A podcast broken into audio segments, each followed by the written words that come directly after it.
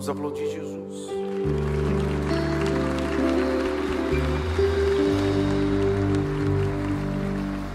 Eu queria, junto com vocês, desfrutar de uma exposição de um texto sagrado que está no livro do Apocalipse. Livro do Apocalipse. O seu capítulo de número 3. O versículo é o 7. Nós vamos ler do 7 ao 13. Livro do Apocalipse, capítulo 3, 7 a 13.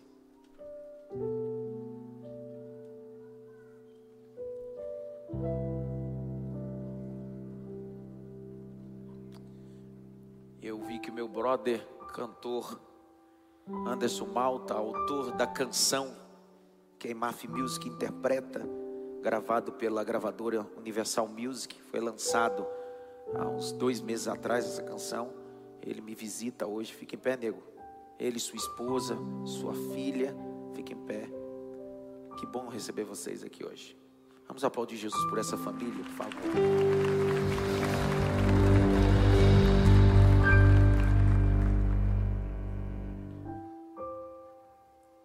E ao anjo da igreja que está em Filadélfia, escreve: Estas coisas diz o santo, o verdadeiro, aquele que tem a chave de Davi, que abre, ninguém fecha, fecha e ninguém abre. Conheço as tuas obras que você realiza. Eis que tenho posto diante de você. Eis que tenho posto diante de você uma porta aberta. Uma porta aberta. Uma porta pode mudar a sua vida. Uma porta que Deus abre, muda a tua história. Uma porta. A qual ninguém pode fechar. Sei que você tem pouca força. Ó. Eu sei que você não pode. Eu sei que você não tem. Mas eu posso. Eu tenho. A beleza do texto. Eu sei, igreja de Filadélfia. Você tem pouca força. Mas mesmo tendo pouca força, guardou as minhas palavras. Não negou o meu nome. Verso de número 9. Eis que farei com alguns dos que são da sinagoga de Satanás, desses que se declaram judeus e não são, mas mentem. Eis que farei que venham até você, prostrem aos seus pés e reconheça o quê?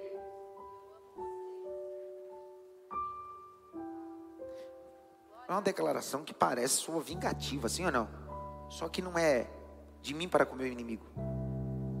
Quem está escrevendo isso é Deus. Deus está dizendo: minha justiça. Deus está dizendo: não ore por justiça, não ore por vingança, porque eu não escuto oração vingativa.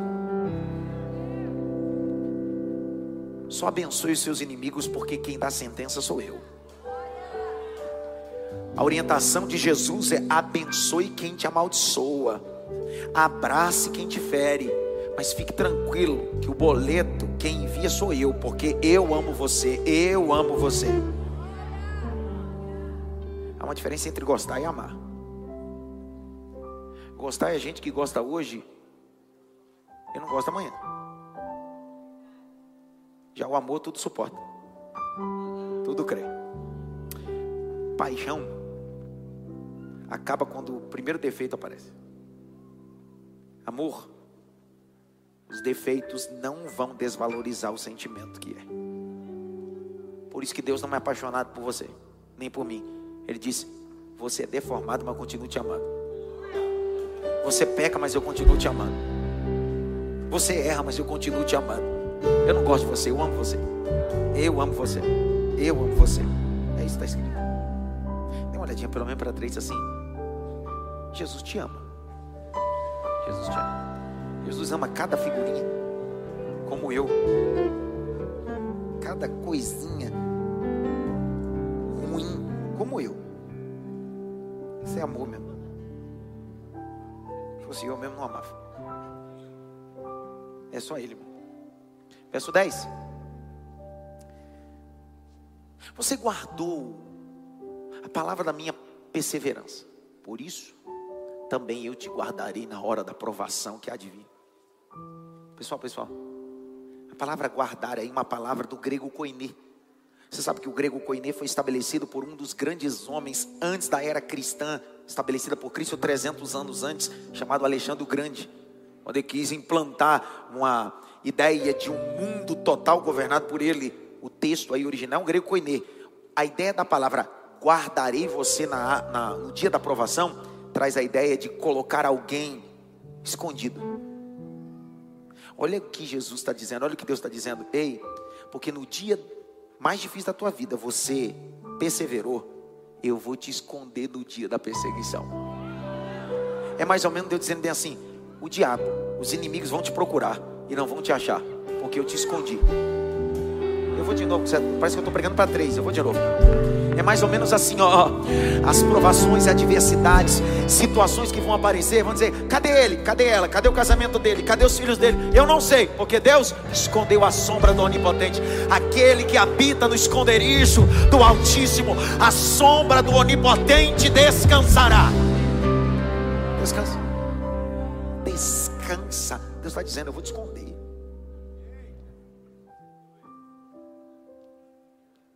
Eu termino. A leitura, claro. Verso de número 11. Venho sem demora.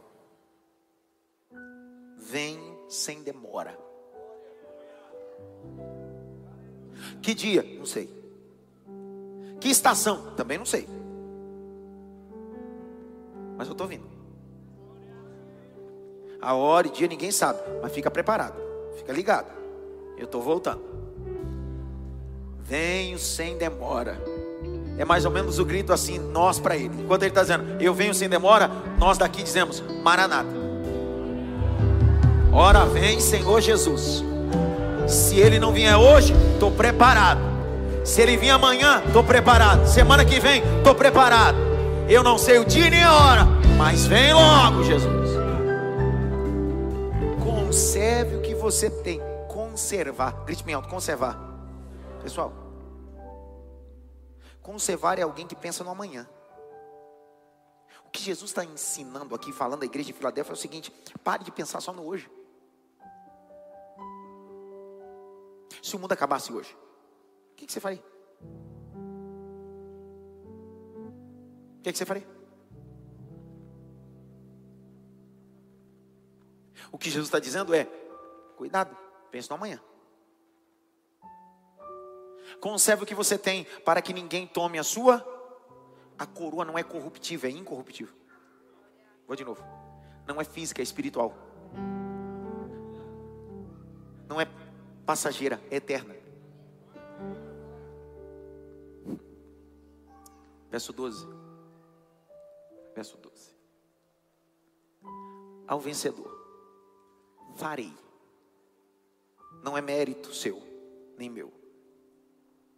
O que Deus está dizendo é: não é meritocracia, não é o tanto que você ora, não é o tanto que você jejua, não é o tanto que você vem à igreja. Ele está dizendo: eu que farei.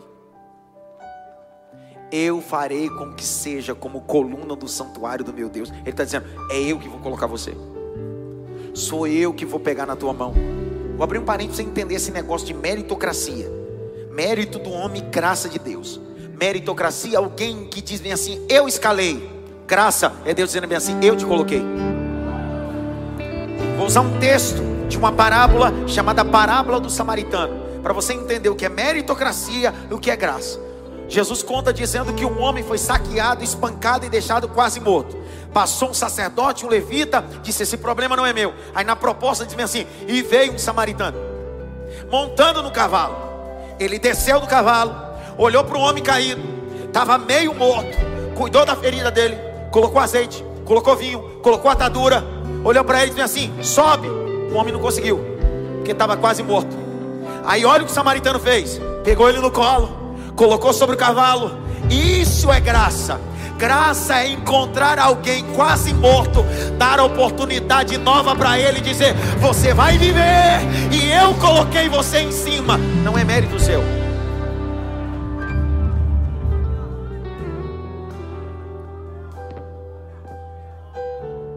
Mérito de homem não, é graça de Deus. Levante a mão direita assim bem alto. Se ele não fizer isso, ela não fizer, bate na testa.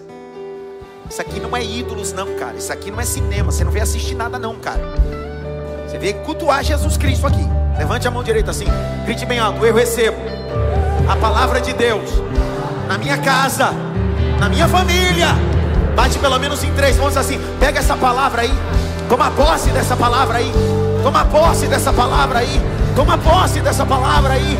Toma posse dessa palavra. Toma posse dessa palavra.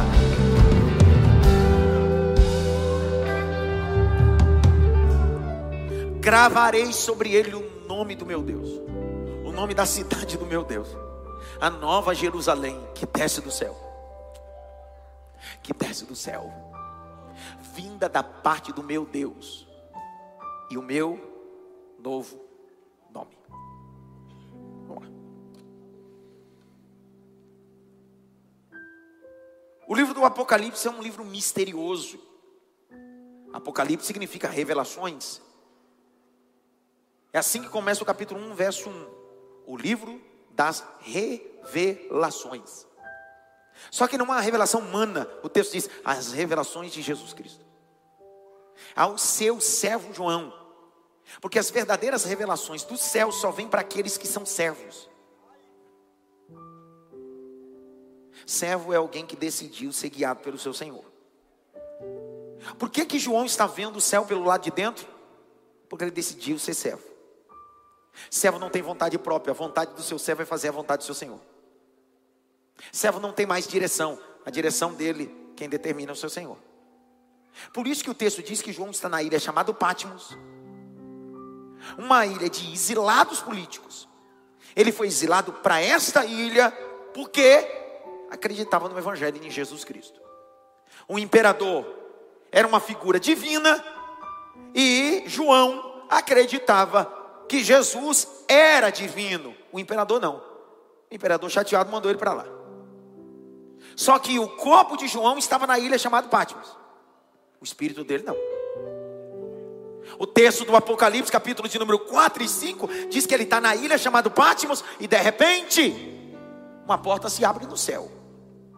Quando uma porta se abre no céu, uma voz ecoa e é a voz daquele que venceu a morte, venceu o inferno. Ele grita lá do céu e diz assim: João, vem para cá. O corpo fica na ilha, mas o espírito sobe. João tem um choque maravilhoso quando ele está nessa ilha chamada Patmos, porque João é o último discípulo a ser martirizado, o último a morrer. Alguns foram decapitados, outros morreram apedrejados. Pedro morreu crucificado de cabeça para baixo. O João está envelhecido após ser lançado em um caldeirão de óleo fermento, superou, agora está na ilha chamada Patmos. Mas a última imagem que ele tem é do Cristo glorificado. O Cristo martirizado, ele já superou, agora é o Cristo glorificado. Lembre-se que Jesus olhou para os seus onze discípulos e foi assunto aos céus. Só que era o corpo glorificado. Ele nunca viu Jesus em sua magnitude, só no corpo glorificado.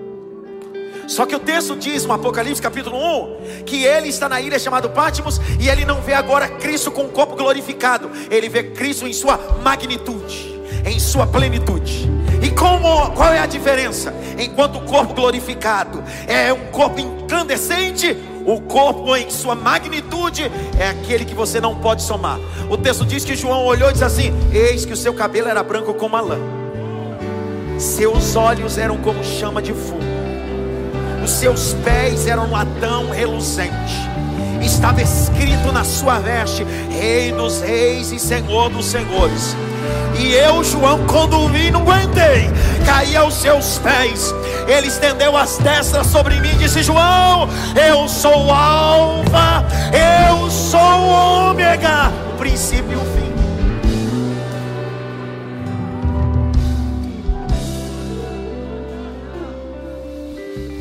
João levanta. Para que, Senhor? Capítulo 1, versículo de número 11.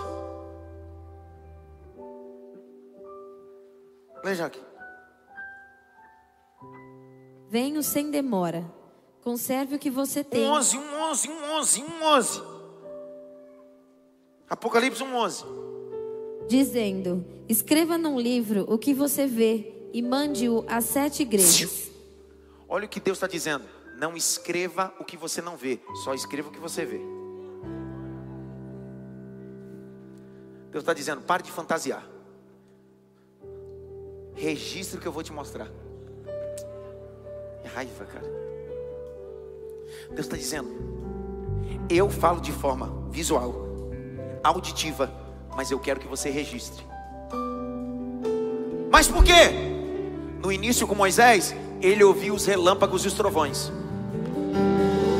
Ele viu a minha glória, mas eu decidi escrever numa talpa para ele também. O que Deus está dizendo é: João, escreve, porque a mensagem não é só para você, a mensagem é para sete igrejas da Ásia. Você acha que essa mensagem que Deus está te dando hoje é só para você? É só para sua casa? Não, não, não, não. A mensagem que Deus tem é para você, para o seu emprego, para o seu vizinho, para o seu familiar que não veio hoje. A mensagem de salvação para você e para todas as pessoas que cruzarem o seu caminho. A mensagem é vida e vida em abundância. Escreve as igrejas: Igreja de Éfeso, Esmirna, Pérgamo, Tiatira, Sardes, Filadélfia, Laodiceia. Todas essas igrejas ficavam na Ásia Menor. Um território. Há uma discussão quem fundou, quem não fundou, como foram fundadas essas igrejas. Não é a nossa discussão, culto da família. Não é aula teológica. Teologia é segunda e quarta. Só que todas essas cartas são enviadas. João tem uma visão. Primeira visão, ele vê sete candeeiros. Quantos candeeiros? Candeeiros são menorás. Menorás em hebraico. Sete lâmpadas. Uma cana principal da cana principal sai três do lado direito e três do lado esquerdo. Dá um montante geral de sete lâmpadas, representando os sete espíritos de Deus do texto do Isaías. Agora preste atenção. Ele tem uma visão de sete candeeiros, e na destra direita tem sete estrelas. Olha lá o capítulo de número 1, versículo de número 20. Leia aqui. Quanto ao mistério das sete estrelas que você viu na minha mão direita e quanto aos sete candelabros de ouro, as sete estrelas são os anjos das sete igrejas, e os sete candelabros são as sete igrejas. Presta atenção. Cada igreja havia um líder. A palavra anjo aqui em hebraico é malar. Em grego, ângelos, mensageiro. Alguns teólogos acreditam que esses anjos são literalmente anjos guardiões das igrejas. Só que não. O texto original vai dizer que são anjos mensageiros. Quem era esse? A Bíblia diz que quando João apareceu no deserto, o texto diz: e apareceu João. A mesma palavra aparece lá, ângelos, mensageiro.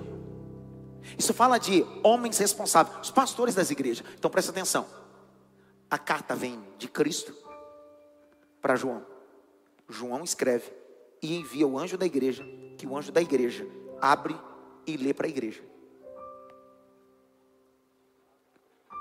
Sabe o que Deus está dizendo? Só existe revelação onde tem organização. Onde tem insubmissão, bagunça, a revelação não se manifesta.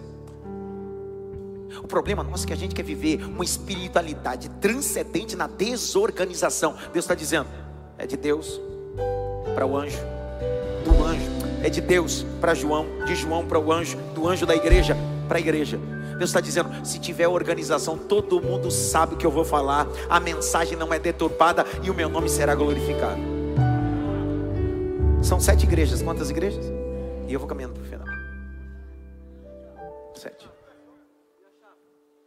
A chave tudo. Quantas igrejas?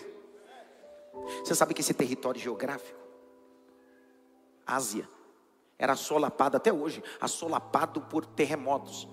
A Ásia Menor, geograficamente, faz parte hoje a Turquia, A Turquia até hoje é abalada. Então, essas sete igrejas ficavam nesse território, na Ásia Menor. Das sete igrejas, a maioria delas recebeu cartas confrontativas. Algumas delas recebeu elogio, mas a maioria delas recebeu elogio e crítica. Exceto duas igrejas. Duas das sete não recebeu nenhuma crítica, só elogio. A primeira igreja que recebeu a carta e não teve nenhum tipo de crítica, só elogio, igreja de Esmirna. A palavra Esmirna significa mirra, e mirra era um tipo de arbusto ou planta que quanto mais você pisa, machuca, mais ela exala perfume.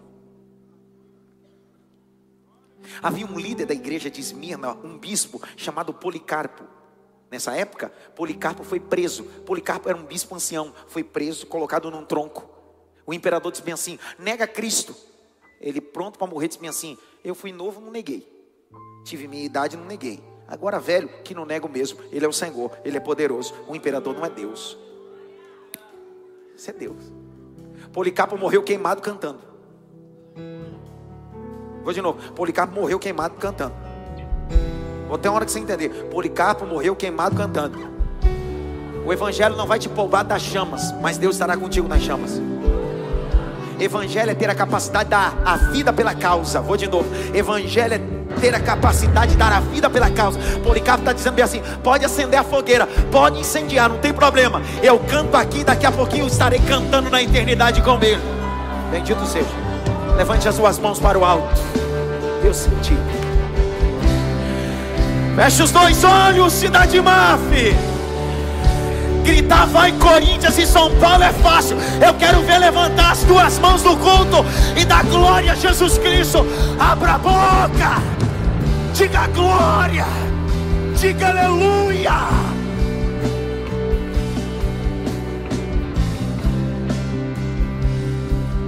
A igreja de Esmirna não recebeu nada em crítica. Eu estava lendo um comentário de Charles Swindoll dos mais brilhantes teólogos. Charles Swingle vai dizer assim: será que essas duas igrejas não tinham defeito? Porque as outras cinco recebem pontos positivos e pontos. E por que essas duas não recebem nenhum ponto negativo? Será que são as igrejas perfeitas? Será que a igreja de Esmina e Filadélfia são aquelas igrejas que você anda procurando? Eu preciso congregar numa dessas, que é tudo perfeito, não tem erro nenhum. Pelo contrário, aonde tem gente, Vou de novo. Aonde tem gente?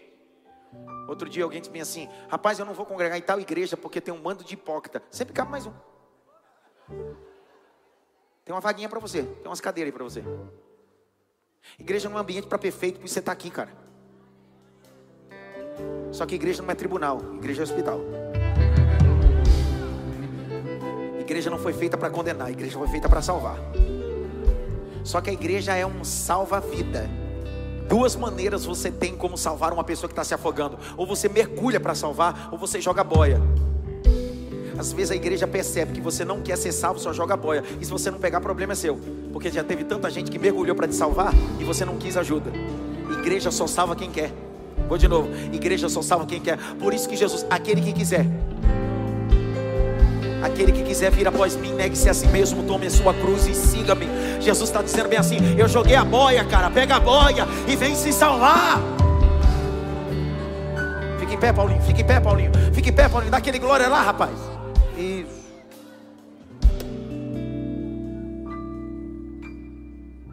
Será que essas igrejas são perfeitas? São perfeitas? São perfeitas? E por que, que não tem crítica?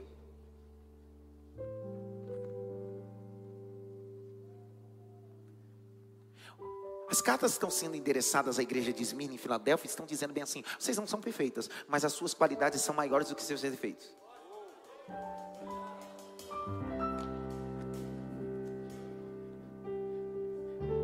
Preste atenção. Não tem ninguém aqui perfeito, não.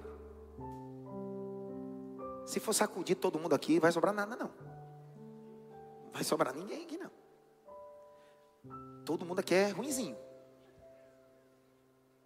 Tem gente aqui que é tão ruim. Tão ruim. Tão ruim. Tão ruim.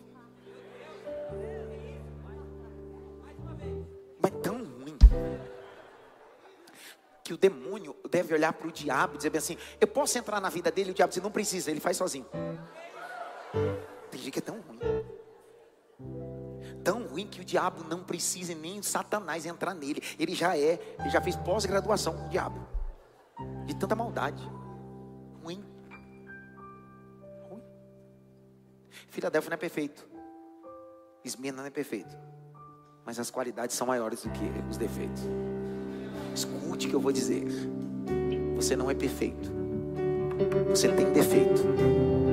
Mas o Evangelho tem feito uma obra tão gloriosa.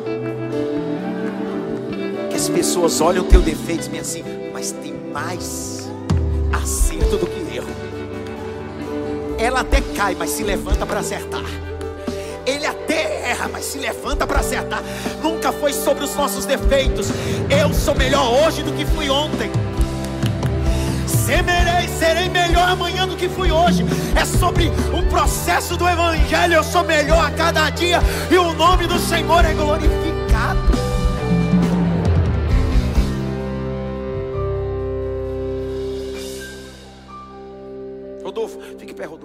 Pé daquele glória lá. Isso. Olha, vem outro ali já. Na seguida. A igreja de Filadélfia, a cidade de Filadélfia, foi construída ou conquistada por Átalo. Átalo era um rei da cidade de Pérgamo. Átalo conquistou esse, esse ambiente geográfico chamado inicialmente sem nome. Átalo conquista ele, esse ambiente, e essa, essa parte geográfica era uma porta entre a Ásia e a Europa. Das sete localidades, Filadélfia, onde Átalo, o rei de Pérgamo, conquistou, era o único ambiente que era o corredor entre a Ásia e a Europa. Átalo tinha uma comunhão tão grande com seu irmão, que ele conquistou essa cidade e entregou para o seu irmão, disse, meu brother, é sua. O irmão de Átalo disse assim, qual o nome? Filadélfia. Porque Filadélfia em grego significa amor fraternal. Amor incondicional. Essa cidade era conhecida como a cidade do amor. Você sabe que os gregos acreditavam que o amor era sentimento, e dentro das definições de quatro, três são mais conhecidas: eros, agapausme.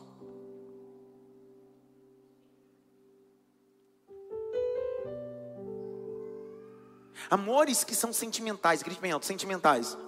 Só que Átalo está dizendo: esse amor que eu sinto pelo meu irmão não é eros não é filos, não é amor de carne, não é amor de irmão, é amor ágape, agapausme, é amor que tudo suporta, brother. Essa igreja foi fundada dentro desse ambiente, só que essa igreja não conheceu o amor de Átalo, conheceu o amor de Jesus. Você está entendendo o trocadilho da carta? No meio da carta, Jesus diz assim: disse para essa igreja que eu os amo.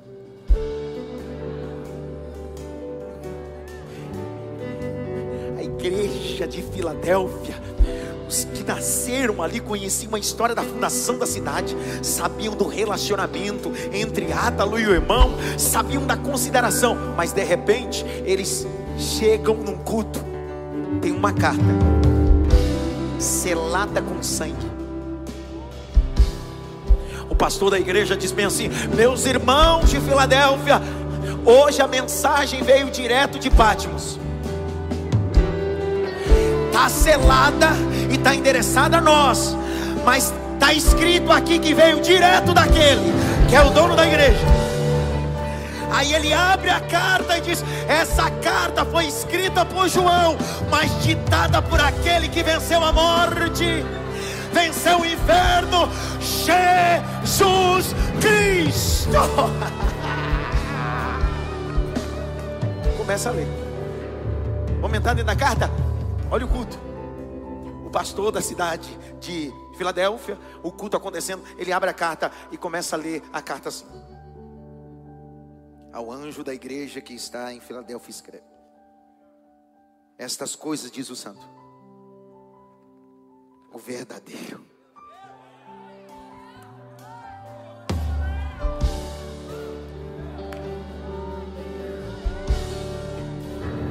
Dizendo: quem está falando é aquele que é perfeito.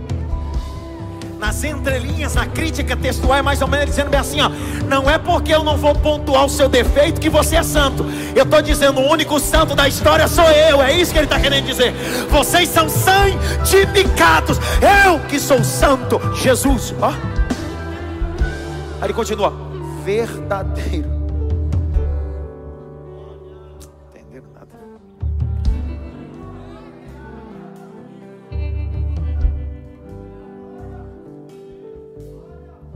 Escreve o que é verdadeiro ou verdadeiro.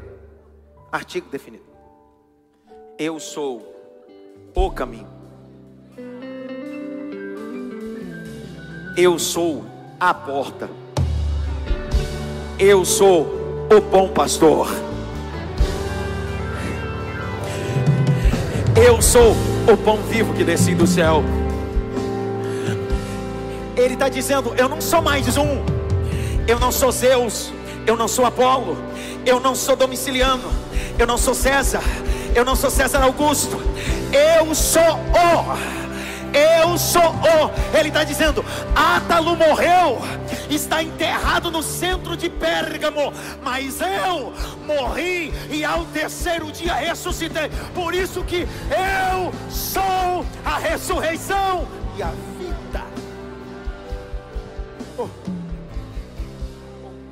João, fica em pé, João. Fica em pé, João. João Bezerra, fica em pé daquele glória. Isso. Ei. Escreve o que é santo. E o que é verdadeiro. O verdadeiro. Se ele está dizendo que ele é o verdadeiro, é porque existe o quê?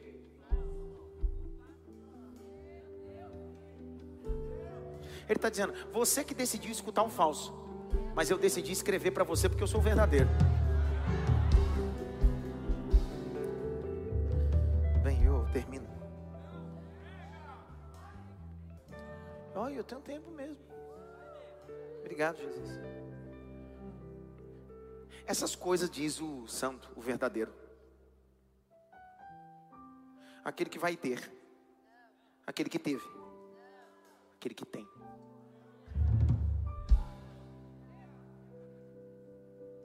Eu tenho. O que é verdadeiro e santo, não teve, não vai ter, não importa o tempo, ele tem. Tem o que, pastor? A chave.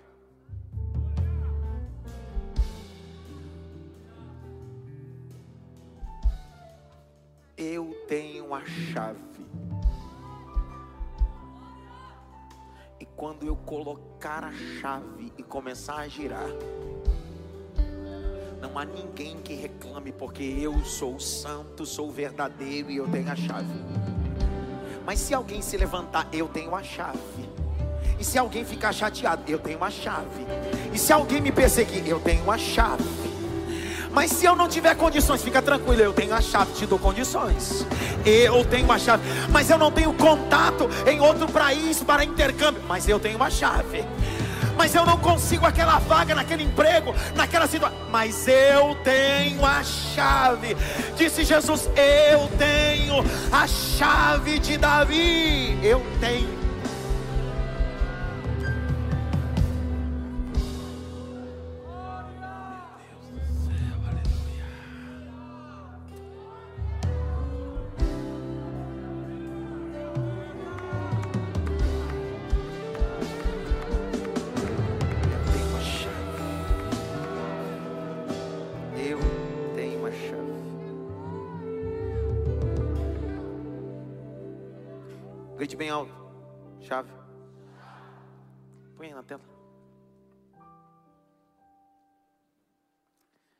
Para mim, Jack.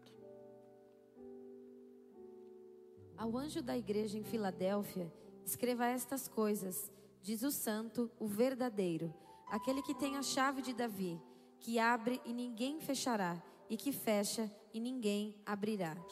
Outro dia eu falo o que é a chave de Davi. Fala agora.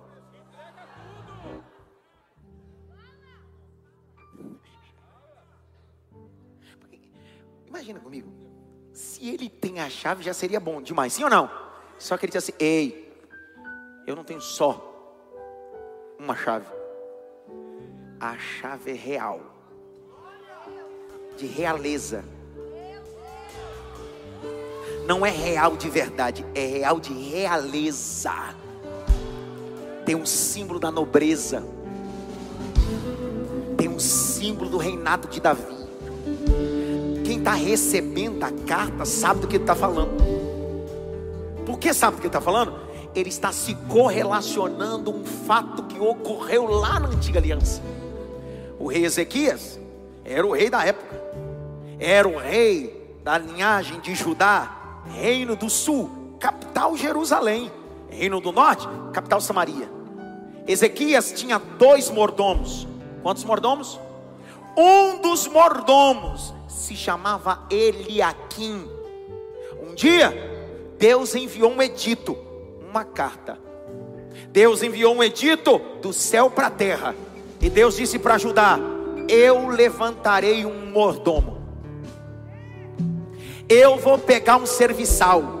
Eu vou pegar alguém do administrativo que ninguém valoriza, que não tem nem linhagem real, e vou colocar na mão dele a chave da realeza. O que era a chave da realeza? A chave da realeza era a chave administrativa das fronteiras e até da sala dos tesouros. Abre comigo o texto comigo, por favor, Isaías capítulo 22. Abre. Isaías 22. O que era a chave de Davi? Isaías 22, verso de número 20 até o verso 23, Jaque. Lê, Jaque, lê, Jaque. Naquele dia chamarei o meu servo Eliaquim, filho de Uquias eu o vestirei com a túnica que você usava.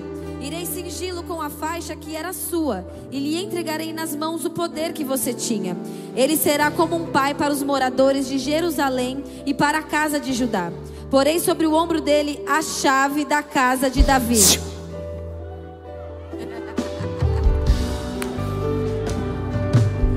O que, o que eu saiba, saiba, que eu saiba, né? Chave é para usar no máximo aqui.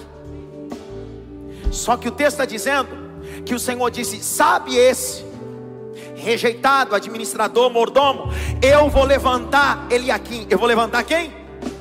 Porque a palavra, o nome ele aqui é Eu sou o Senhor que levanto e levanto quem eu quero. Deus disse: Eu vou levantar quem eu quero, do jeito que eu quero onde alguns não dão nada, mas eu vou levantar ele aqui. E quando eu levantar ele aqui, a chave não estará no bolso, a chave estará nos ombros. E essa chave nos ombros vai abrir porta que ninguém pode abrir.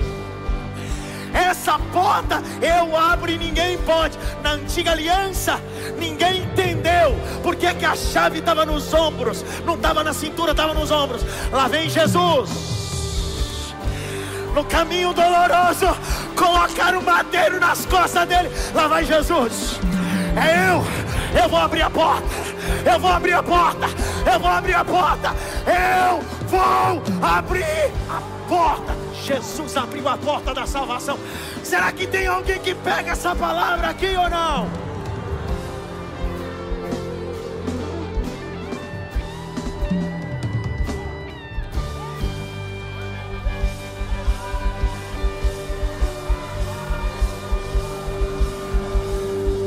Eu tenho a chave de Davi. Ele está usando o trocadilho de Eliakim sobre a palavra que foi dita. A chave não está na cintura, Thomas. A chave está nos ombros. Quando ele estava caminhando no caminho doloroso, são 450 metros. Por duas vezes eu já fiz esse caminho doloroso em Jerusalém. Andar ali, sem nada nos ombros, já é cansativo. Imagine Jesus com parte da cruz nos ombros, porque ele não levou tudo, ele levou só o patíbulo, e ele vai cascavelando. O povo vai cuspindo nele, o povo vai dizendo: Maldito, e ele está dizendo: Eu sou ele aqui. O Senhor me levantou. Eu vou abrir a porta para o povo entrar. Se não der glória, agora você vai ver. essa chave que Eliakim recebeu lá na antiga aliança abriu uma porta dos tesouros que Davi guardou todos os tesouros. Jesus, quando veio, abriu a porta dos tesouros, não te deu ouro, não te deu prata, mas te deu salvação, te deu perdão, te deu misericórdia, te deu amor. Não é sobre bolso cheio, é sobre alma cheia. Levanta as suas mãos. Você não veio assistir culto, não. Abra a boca. Pega o peso da mensagem.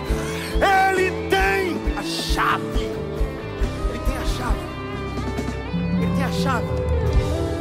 Ele tem a chave. Ele tem a chave. Ele tem a chave. Ele tem a chave. Ele tem a chave. Seu gerente não tem a chave. Teu pai não tem a chave. Tua mãe não tem a chave. O pastor não tem a chave. O psicólogo não tem a chave. O cardiologista não tem a chave. O oncologista não tem a chave. O pneumatologista não tem a chave.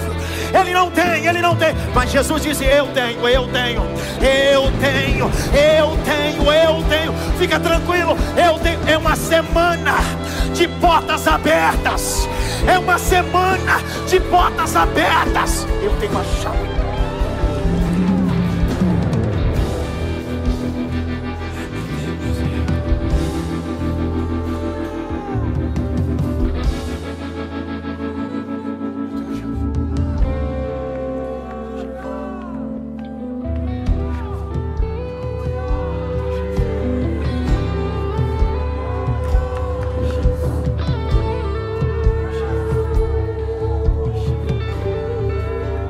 Chave o Senhor tem? A chave de Davi. Aquela que abre, ninguém fecha. Mas também quando eu fecho, nem os seus contatos abrem.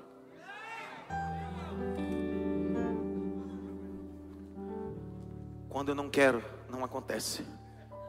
Mas quando eu quero, acontece. É isso que ele está dizendo. A chave. Se não der glória, agora você vai ver. Eu tenho o quê? A chave. Dava acesso a poucos lugares importantes no reinado de Davi. Quando você vai no Vaticano e toda a cerimônia papal, quando a fumaça branca sai na chaminé, logo em seguida vem o grito: Abemos Papa, temos um Papa. O cerimonial do papado não é só a roupa, mas o Papa recebe o anel do pescador. O anel do pescador representa o legado que ele está assumindo de outrens. É a mesma coisa, fazendo uma conjectura. Todo indivíduo que recebia a administração, o legado, a liderança do reino de Judá, recebia essa, que abria lugares de acesso. A briga de todo mundo era com aquela chave. Jesus está se consubstanciando com aquela chave, está dizendo, só que aquela chave de Leaquim era física. A que eu tenho é espiritual.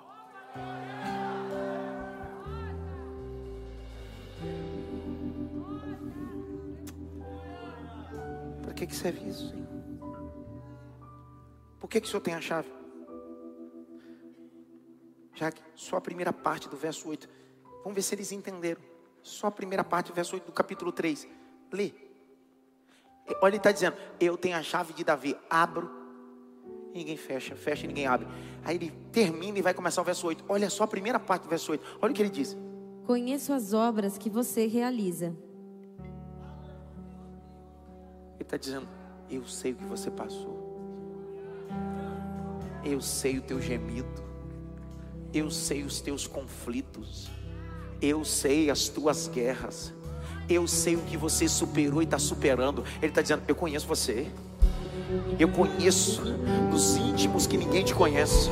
Eu te conheço em ambientes que você não vê a hora de chutar o balde, não vê a hora de largar tudo, mas Ele está dizendo: Eu te conheço, eu sei que você superou muita coisa, e é por isso que eu estou dizendo para você: a chave está na minha mão, a chave está na minha mão, não para. Eu conheço você, eu conheço você. Levanta a cabeça, eu conheço você. Levanta, você não precisa se explicar para mim. Eu conheço você, eu conheço você, eu conheço. É isso que Ele está falando.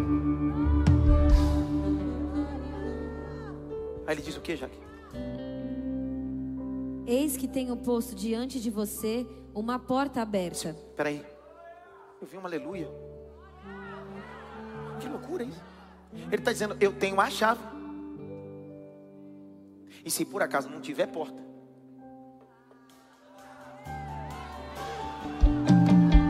eu ponho ela e depois abro. Entendeu? Presta atenção. De forma visual, é mais ou menos aqui. Pega a câmera aqui em mim. É mais ou menos aqui, ó. Visual. Ele está dizendo assim: Eu tenho a chave. Ó, eu tenho a chave. Ele fala antes: Eu tenho a chave.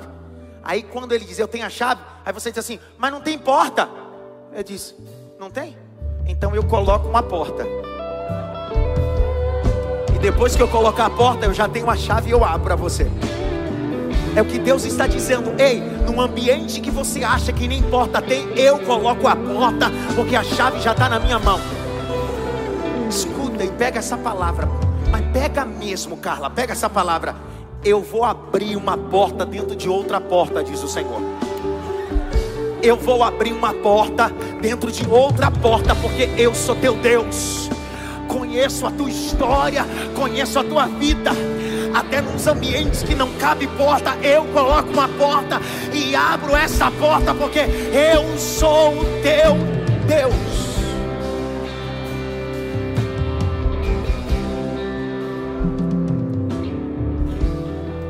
Eu estava pregando com a pastora, vocês sabem disso. Foi a minha primeira visita que eu fiz a Toronto, Canadá, há dois, três meses atrás, ministrando lá. No último dia de ministração, no último dia de ministração. Eu fiz exposição do texto de Romanos, uma especialização com o um grupo que estava lá. E quando eu terminei, eu estava assinando alguns livros e a minha alma, eu dizia assim: Senhor, eu quero voltar. Eu sinto que eu não concluí o que eu tinha que concluir aqui. Eu quero voltar. Preciso concluir aqui. Eu estou na mesa com a alma.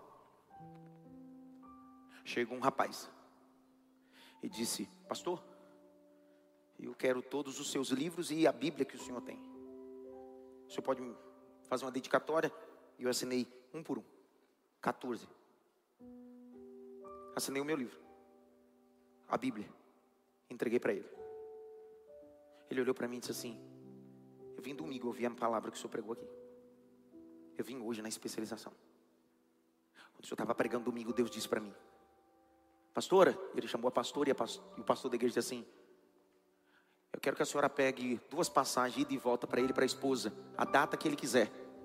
Eu estou abençoando o retorno dele porque ele precisa voltar para cá. Na hora que ele disse isso para mim, o Espírito Santo disse para mim assim: Eu tenho a chave. Eu chave.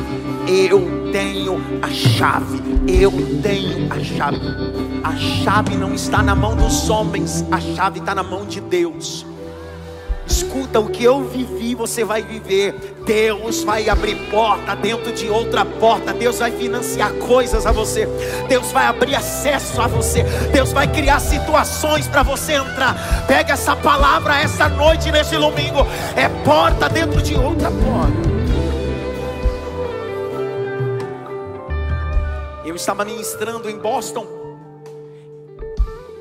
O pastor disse para mim assim: Será que você pode ministrar em Newport? É Newport que chama? Sei lá o nome daquele lugar. Você quer longe? É uma hora e pouco. Você fala, não vou não, deixa em paz. Porque eu estava a trabalho, a serviço, a seminário, em uma igreja, em uma escola lá. E aí alguém disse assim, ele quer muito te conhecer. Eu falei, não tem como eu ir. Eu tenho uma palestra no domingo à noite e para que eu possa ir aí, eu preciso ir domingo de manhã, voltar e vou chegar aqui 5 horas da tarde. Eu no meio de tudo isso, eu disse, tá bom, eu vou. Fui. Ministrei. Foi uma manhã especial. Quando acabou, o pastor da igreja disse: Deus me trouxe para cá vinte e poucos anos atrás. Deus me fez prosperar nessa terra. Eu sou um grande empresário nesse local. Ele disse bem assim: Quais foram os materiais que o senhor trouxe? Aí o pastor falou comigo: Tem esses, eu quero todos. Eu tinha conferência à noite. Eu posso mais tudo? Tudo, quero tudo. Porque eu quero dar de presente para todos que estiveram aqui essa manhã. Eu preciso semear na vida deles o conhecimento. Aí eu estou saindo, ele disse: Será que o senhor pode vir aqui em setembro? Deixa eu dar uma olhadinha na minha gente.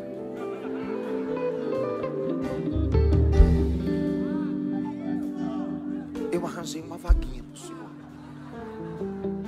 É porta de dentro de outra porta. É porta dentro de outra porta. É porta dentro de outra porta. É porta dentro de outra porta. É porta dentro de outra porta. É porta dentro de outra porta.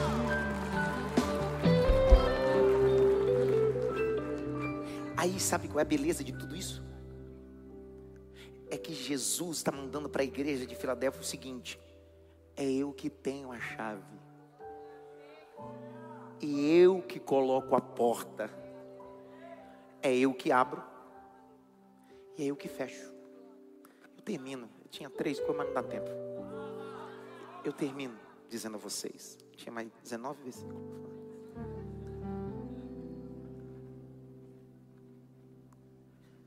Quem tem a chave? Ninguém sabe mais. Eu nem sei quem tem a chave. O outro quase levantou a chave eu tenho. Essa é do seu carro, você não serve para nada, não. Estou falando de outra chave. Quem é que tem a chave? E quem é que coloca a porta? E quem abre a porta? Pasmem vocês. Pasmem vocês. É pato, é você, pato? Então glória aí, pato. Ei, pasmem vocês. Um dia Deus chamou Noé. Disse, Noé, vem cá, Noé. Sim, senhor, vem cá, Noé. O negócio é o seguinte: a terra está meio bagunçada. Eu vou resetar. Só que eu vou pegar um pendrive e vou colocar a tua família dentro do pendrive. Porque a arca é o primeiro pendrive, vocês sabem disso. É loucura, mano.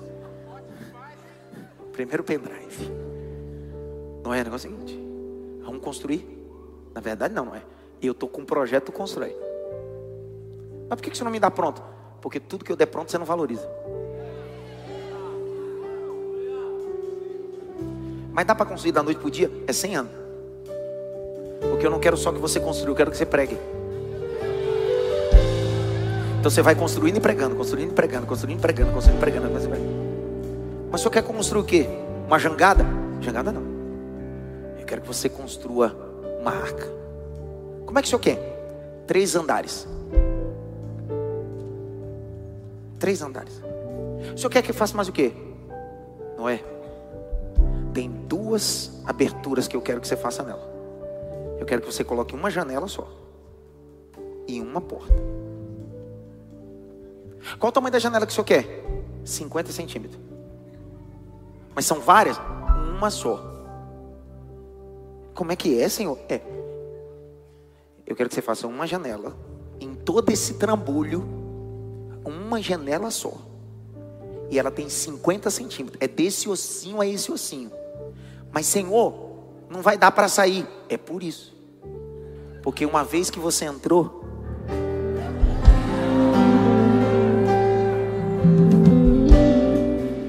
Pastor, mas então aquela arquinha que vem no desenho com um monte de de, de janelinha, é aquela é, fake news. fake. Abre comigo Gênesis 6, vamos lá, abre lá, você vem. 6, verso 14 e 16. Leia, Jaque, leia, Jaque, leia, Jaque. Quem é que tem a chave mesmo? E quem é que coloca a porta? E quem abre a porta? E quem é que fecha a porta? Vai, Jaque. Faça uma arca de tábuas de cipreste. Ah, Nela você fará compartimentos e a revestirá com betume por dentro e por fora. vai, Jaque. Deste modo você a fará. Seu comprimento será de 130 metros a largura, de 22 a altura, de 13. Faça uma cobertura deixando entre ela e a arca uma abertura de meio metro. Coloque uma Quanto?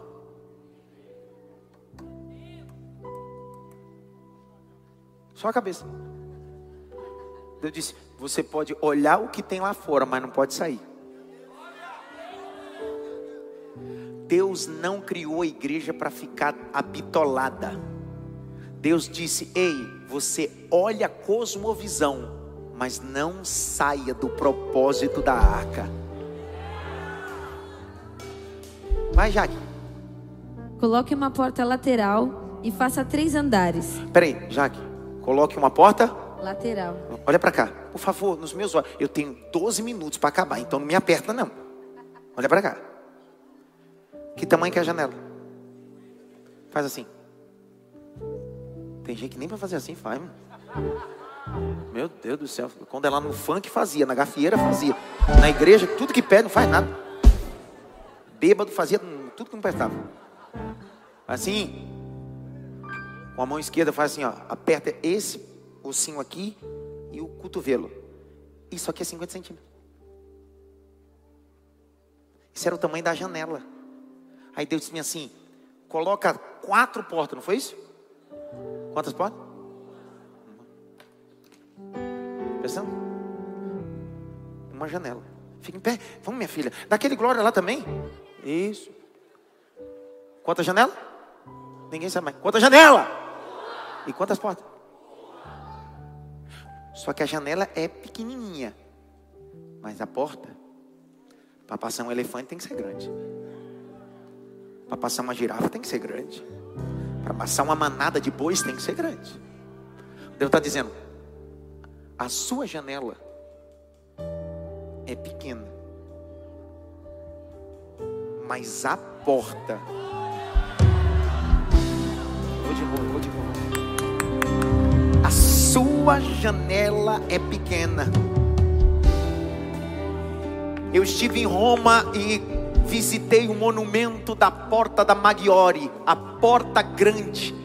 É um monumento que data o ano 57, reformado no segundo e terceiro século, escrito em latim, Beifituti, a Clementino, a Tito e etc. Há um adágio popular romano que se diz que aquela representa a porta contra o mal olhado e a plenitude do império. Eu estou dizendo para você, nem a porta grande que tem em Roma se compara à porta que Jesus vai abrir para você é maior do que o arco da porta grande que tem em Roma. Essa semana existe uma porta de grandeza que Deus vai abrir para você passar.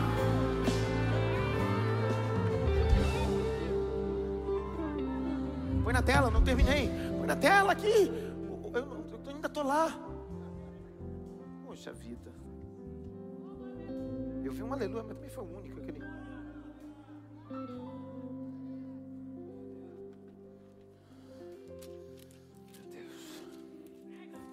aquele. tamanho a janela? E a porta? Ninguém sabe o tamanho. Mas a gente sabe que ela é.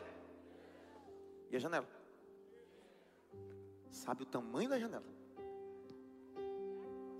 A porta ninguém. Não deu para medir. Bota aí. Vai vir coisa grande. Noé disse: Senhor, é eu que vou ter que trazer os, trazer os animais. Cara, se não der glória agora, eu, eu, eu vou descer e vou te pegar. O Senhor disse: Noé, presta atenção, meu filho. Você só constrói. Enquanto você vai construindo, a porta está aberta. Vai vindo o pequeno até o grande. Vai vindo o camundongo até o elefante. E Noé ia batendo. E os animais iam entrando, os animais iam chegando, os animais iam chegando. E eu imagino Deus gritando: disse: Vamos, guepardo, vamos, tigre, vamos, leão, para onde? Segue o caminho da porta aberta, porque tem alguém construindo um projeto para mim. Toca, Rogerinho, toca, Rogerinho, toca. Levante as suas mãos para o alto, feche os dois olhos, vai, Rogerinho, tu. Abra a boca, diga glória a Deus. Aumenta os saques, vai. Feche os dois olhos, abra a boca. Diga glória. Existe uma porta grande. Urebai. Lubracante, orebaragas. Existe uma porta grande, malta, se abrindo. Existe uma porta grande se abrindo. Da onde vai vir, Deus está dizendo: Eu abro a porta e eu envio recurso. Eu abro a porta, eu envio recurso, assim diz o Senhor. Eu abro a porta, eu envio recurso. Eu senti o peso, Lincoln. Eu abro a porta, eu envio recurso.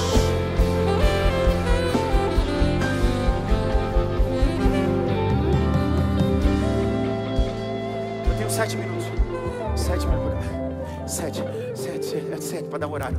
20 e 30 eu vou acabar no horário.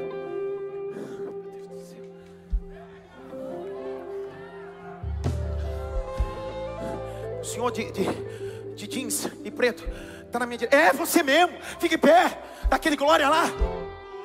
É isso aí. Qual é o tamanho da janela? E a porta? E se vir dois elefantes?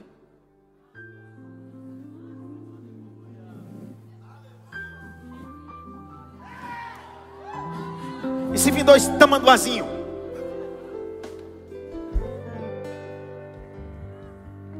Cara, se tu não der glória agora, tu vai ver. Pastor, o que, que tem a ver? Apocalipse. Pastor, o senhor está ficando maluco. Como é? O senhor está pregando Apocalipse, o senhor está indo para Gênesis. O senhor se perdeu na mensagem. Eu me perco em tudo que é lugar, mas menos na mensagem. Ele disse: Eu tenho a chave da vida. Eu vou colocar uma porta. Só que essa porta é eu que abro. É eu que fecho.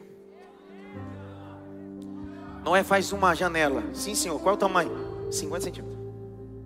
Mas por que é tão pequena? Porque a janela abre do lado de dentro. Eu não entendi. Fique tranquilo. Vai construindo. Quando você entrar na arca, você vai descobrir por que, que ela é pequena. Abre a Bíblia. Gênesis. Capítulo 8, verso 6. Veja aqui. 40 dias depois, Noé abriu a janela que tinha feito na arca. Que tamanho é a janela? Janela se abre por onde?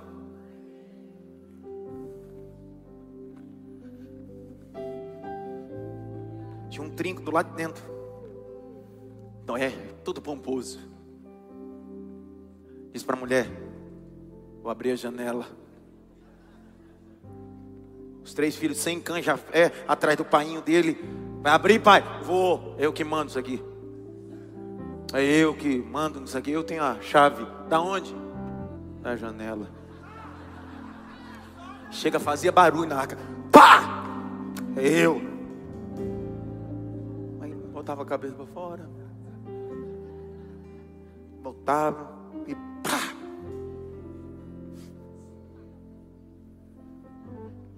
Um dia ele pega um corvo. Eu vou soltar. Aí sem canja fez assim: Pai, abre a porta. Eu não tenho a chave. É o que, pai? Eu não tenho. A chave daí não tem. Eu tenho da janela. Aí ele subiu para o terceiro andar. E pá! Soltou o corvo. O corvo voltou. Soltou a pomba. Imagina o tumulto dentro dessa arca. Pai, o senhor não tem a chave, pô. Menino, eu não tenho. Atribula outro. 371 dias ficou Noé e a família dentro daquela arca. Imagina, o problema não é cã. Sem cã já fé. É as três esposas deles. Começa a criar motim. Ela diz que é amigo de Deus e Deus não dá a chave para ele. Diz que Deus falou com ele, mas não tem a chave. Diz que construiu, mas não tem a chave. As águas vão mimando, minguando.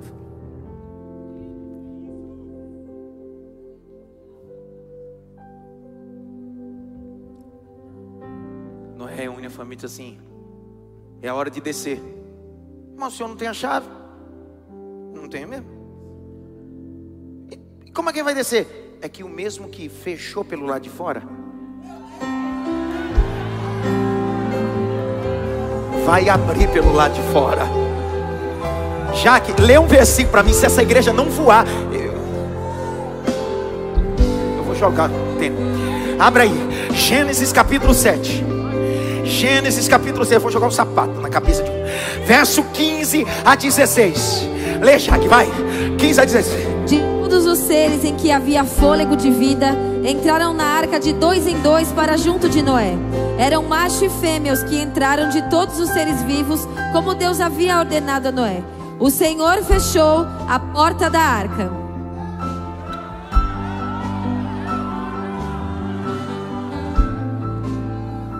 Quem é que fechou a porta?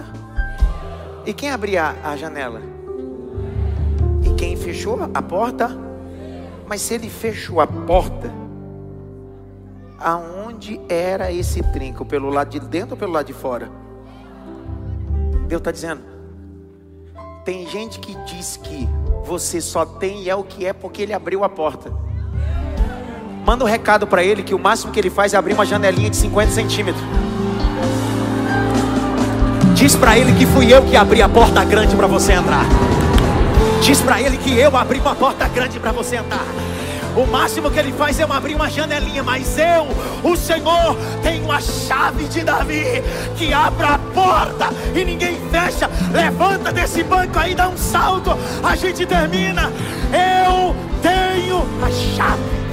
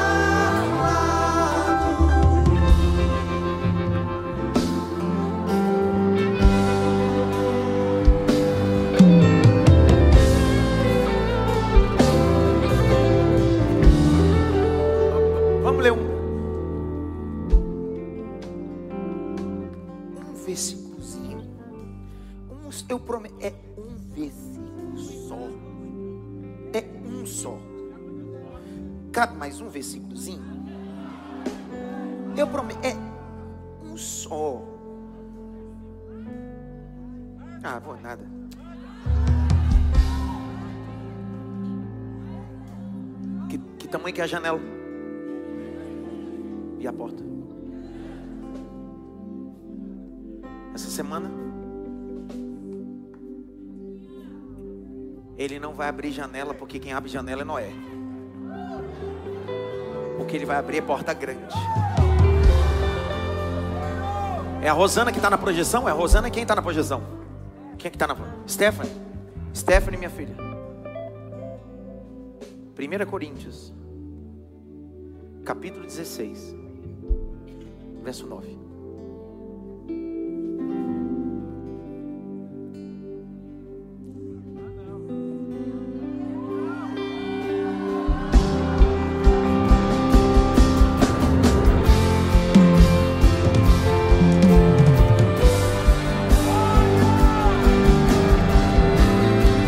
Porque uma porta grande, oportuna para o trabalho se abriu para mim.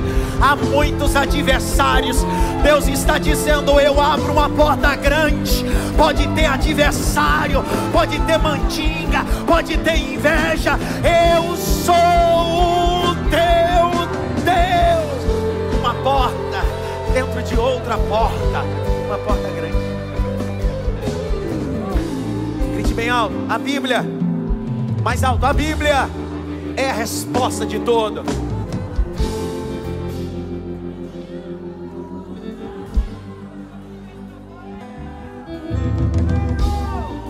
Eu oro, eu oro, eu oro, eu vou orar. Para terminar, para a gente ir embora. Aproveitar porque meia-noite. Né? Meio um docinho antes da meia-noite. Uma porta grande se abriu até meia-noite. Tem alguém essa noite aqui que quer reconciliar com Cristo? Ou aceitar a Jesus como seu único e suficiente Salvador? Não deixe para amanhã. Decida isso hoje. Tem alguém essa noite só levantar sua mão de onde você está, pastor? Eu quero me reconciliar. Eu vi essa mensagem. Eu quero voltar. Tem um rapaz ali. Tem outra moça ali. Vem, minha filha. A porta está aberta para você. Vem. A porta da salvação está aberta para você. Vem, rapaz. Tem outra ali, ó. Tem outra moça ali. Eu queria uma obreira águia. Vem. Por... Tem outra ali também. Tem outra ali. A porta da salvação está aberta para vocês. Vem, vem, vem. Jesus disse: Eu sou a porta. Eu sou a porta. Eu sou a porta. João 10, eu sou a porta. Vem.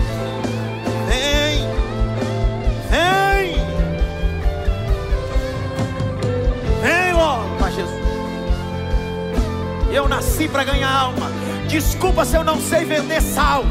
Desculpa se eu não sei vender flor ungida. Desculpa se eu não sei falar de dinheiro. É porque eu nasci para pregar o evangelho e ganhar almas. Foi para isso que eu nasci. Eu sei para que nasci. Tem mais gente. Tem mais gente. Uma porta de salvação se abriu hoje aqui. Uma porta de salvação se abriu hoje aqui.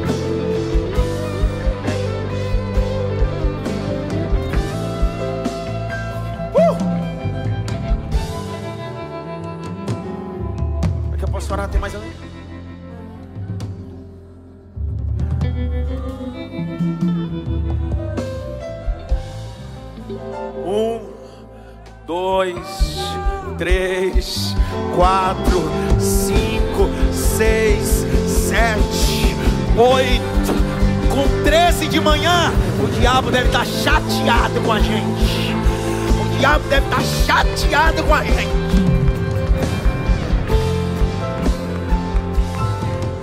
Senhor, nós abençoamos os teus servos, proclamamos o teu reino, em lágrimas, em um coração aquebrantado, há uma reconciliação, há uma entrega, há literalmente alguém que diz: Eu cansei de assumir o controle. E quando a gente cansa de assumir o controle, a gente entrega o controle. E é o que os teus filhos decidiram fazer essa noite. Eu entrego o controle na mão daquele que tem a chave de Davi, que abre porta onde não tem porta. Os teus filhos cansaram de tentar abrir a porta mas hoje o Senhor deu autoridade para eles abrir janela. E o Senhor gritou na alma deles: Eu abro a porta, fecho a porta. Eu sou teu Deus. Eu abro a ferida, fecho a ferida. Tem mais um chegando ali agora. Tem mais um chegando aqui agora. Tem mais um chegando aqui agora.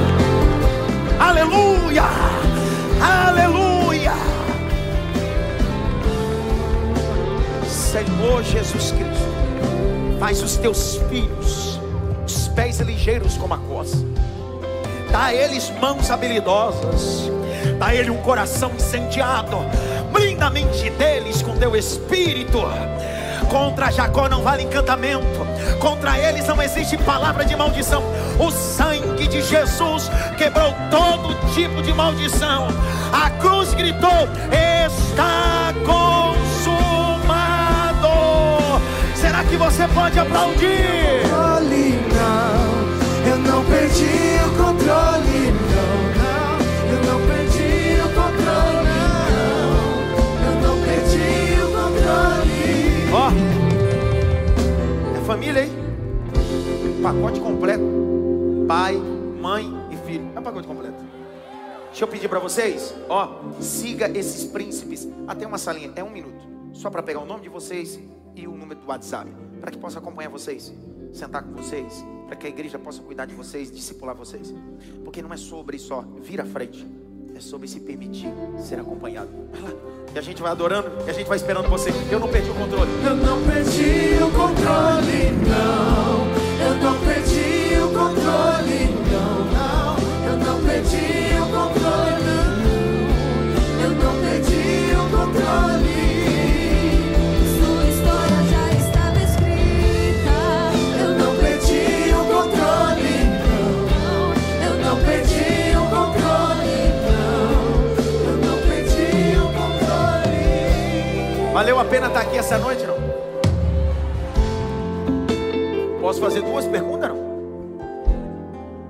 tamanho da janela?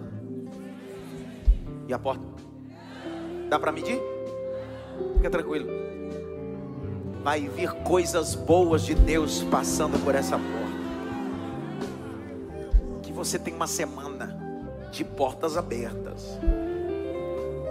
E quero estimular você a estar aqui terça-feira. Nós estamos numa série da Netflix. Estamos na série das pragas do Egito. Não chegou na praga ainda. Essa terça-feira eu vou falar sobre a sassa. Eu, eu, penso que eu vou concluir essas guias introdutórias. Chega, não aguento mais. Não sai dessa taça, dessa sassa. Vamos sair dessa sassa e vamos chegar logo nessa primeira praga. Porque o povo está doidinho pela praga. Quer praga não? Então terça-feira eu te espero. Ó, eu vou lhe estimular a vir direto do trabalho. Existe um espaço gourmet aí, com pizzaria, lanchonete. Né, não pode. É verdade. Não, mas vai ter cuscuz aí. Batata frita pode. Ó, feijão pode. Arroz pode. Ok? São gostosuras. Que pizza mussarela não pode não. Bem, começa com. Você é, é... Me perguntaram da última vez, pastor, pizza de mussarela pode. Se você fosse norte-americano e culturalmente sua primeira alimentação fosse pizza, ok. Só que na nossa cultura, pizza não é alimento. É guloseima. Você sabe disso. É ou não é? Ou você virou americano agora, comendo aquelas pizzas geladas? Acima de mim. Yes, yes. Yes, o que, rapaz? Então pizza não. Hambúrguer também não. Gulosema não pode, cara. Nada disso. Café pode. Café, café pode. Café pode. Suco. Suco natural pode. Pode. Gulosema que não pode. Energético não pode. Não pode. Não pode. Energético não pode. Energético não pode. Não pode. Eu tô ali, não, ela não. Não, é não, não pode. Energético não pode. Pastor, pode whey? Me perguntaram, pode, é proteína, é a, você que faz a dieta, é guloseima, cara. Começa a me atribular, não, não sou nutrólogo, não, cara. Açúcar no café? Estévia. Estévia natural. Estéviazinho, ó. Só a saúde vai amar. Estéviazinho. Te abençoe. Um cheiro para vocês. Tá claro? Levante as duas mãos para o alto. Vocês me cortaram e ia falar um negócio. Tá. Então chegue cedo, terça-feira. Pessoal, da... cadê Tati? A Tati está ali. A Tati, a Tati, vai inventar um cardápio de alguma coisa. Vai ter caldo de, de feijão. Vai... A Tati vai inventar alguma coisa ali. Uma batata. Ele vai inventar alguma coisa. Para você vir direto do trabalho, como todas as terças-feiras. Tu chega cedo, a partir das seis e meia, o espaço comer está aberto. Você chega. Por que eu estou dizendo isso? Porque terça-feira você está vendo como é que está, né? Está dando problema. Logo, logo nós vamos ter que fazer dois cultos na terça-feira. Então vem para cá. Traga papel, caneta, Bíblia e claro o quê? Um coração incendiado. Que a graça do nosso Senhor e Salvador Jesus Cristo, o grande amor de Deus Pai, a consolação e a união do Espírito Santo seja com todos. Não só agora, mas para todos sempre. Só aqueles que entenderam que Ele tem a chave da vida, que abre e ninguém fecha. E Ele coloca uma porta diante de ti. Você tem a chave de uma janela, mas Ele tem a chave de uma porta grande que começa a se abrir nos próximos 21 dias consecutivos na sua vida. Quem recebe essa palavra diz amém.